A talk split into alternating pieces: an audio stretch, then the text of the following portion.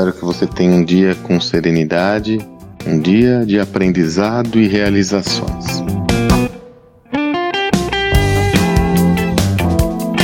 Este áudio eu gravo na segunda-feira e para quem está me acompanhando pela primeira vez, toda semana, toda segunda-feira pela manhã, é o dia que eu reservo para compartilhar a minha newsletter semanal. É a oportunidade que eu tenho de selecionar um tema em específico e explorá-lo com mais profundidade. Então você vai ter acesso a essa, newsletter, seja se você me acompanha no Telegram, aqui pelo texto que eu posto, no podcast, na descrição desse podcast, ou se você desejar, você pode receber semanalmente em sua caixa postal. É só ir lá no meu site, sandromagaldi.com.br, e fazer a sua assinatura e você recebe por e-mail esse conteúdo.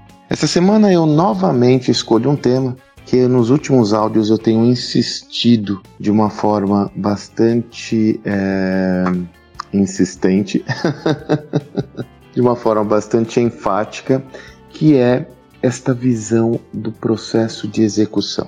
Como eu já comentei aqui, compartilhei com você, cada vez está mais claro para mim que o grande diferencial num mundo de rupturas e transformações, onde é necessário você testar e validar novas teses, novos projetos, novos produtos, é a sua capacidade de executar essas ideias. Isso sempre foi relevante, mas hoje é mais relevante do que nunca. E na minha newsletter eu exploro justamente os três elementos de um sistema de execução excelente: processos, sistemas e pessoas. Eu quero explorar em mais detalhes com você nesse áudio, em complemento ao texto que eu compartilhei consigo. A questão dos processos. Veja, esse novo mundo que nós entramos, sobretudo com o advento da revolução tecnológica e principalmente com a evolução das chamadas startups, ele nos trouxe muitos novos modelos de gestão as startups, como surgiram do nada, começaram seus negócios do zero, elas vieram sem os sistemas legados, sem o pensamento anterior.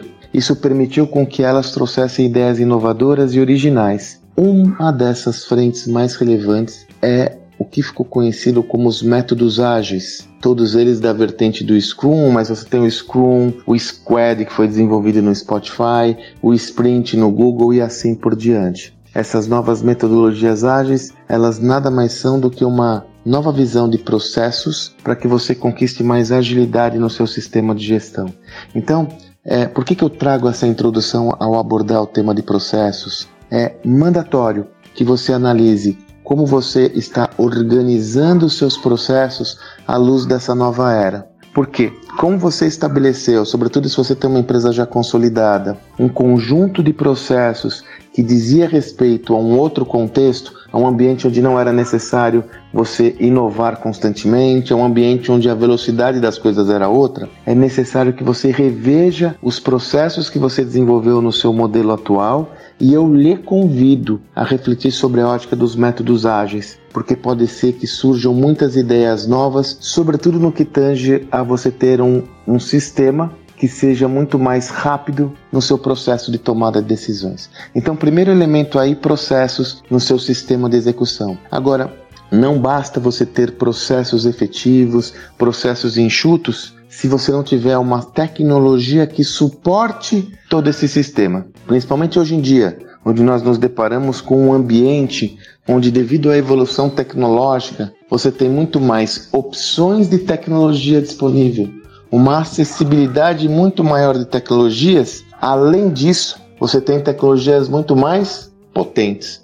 Então é necessário você analisar quais são as tecnologias que podem suportar esses processos. E aqui eu quero me, de, me detalhar ou explorar com você, ou compartilhar, desculpe, com você, dois tipos de tecnologia. As tecnologias que dão suporte a todo o sistema de desenvolvimento de projetos. Você tem desde tecnologias de comunicação, como é, o, o, Slack, redes no WhatsApp, redes no Facebook, grupos fechados, quanto até tecnologias especializadas em gestão de projetos, como Trello, Project e outras tecnologias. Então, primeiro set de tecnologias que, que, é importante você analisar é quais são as tecnologias que podem ajudar a dar agilidade no trabalho de desenvolvimento da implantação das suas teses. A segunda tecnologia são tecnologias inerentes ao próprio projeto. Ou seja, as tecnologias que vão dar vazão ao projeto. Você vai desenvolver de repente um novo canal de vendas, você tem que refletir sobre qual tecnologia pode lhe ajudar nesse processo. Seu projeto diz respeito a uma maior intimidade com o cliente, qual tecnologia pode ser desenvolvida para você ganhar efetividade nesse projeto. Então,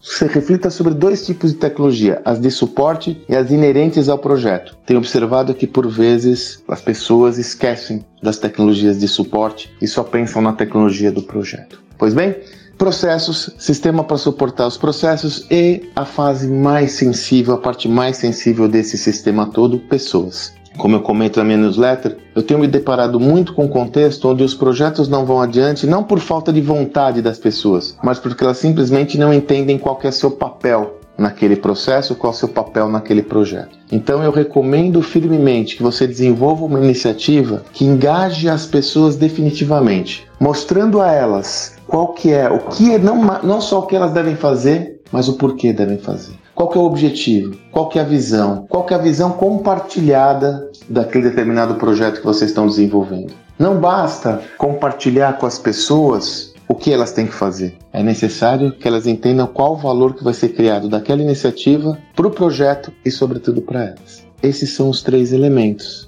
Finalizando, para que você possa dar a liga nesse processo, ter um sistema de execução excelente, é fundamental você investir em muita comunicação. Comunicação a todo momento, e não só usando aparatos formais como e-mail, WhatsApp, mas utilizando todo e qualquer mecanismo que ajude você a ter um engajamento com o seu público. E na newsletter eu faço uma ressalva importante. O principal agente desse processo todo é o líder, que não só tem um papel prático, mas também simbólico. O líder deve ser o primeiro a comunicar e engajar todos nesse novo processo. Ufa! Não se trata de uma tarefa simples, mas eu lhe asseguro que essa é uma tarefa mandatória para que você possa ter sustentabilidade no seu crescimento. Afinal, uma ideia só tem valor quando ela é executada. Enquanto isso não acontece, é apenas mais uma ideia. Que você tenha um excelente dia e até amanhã.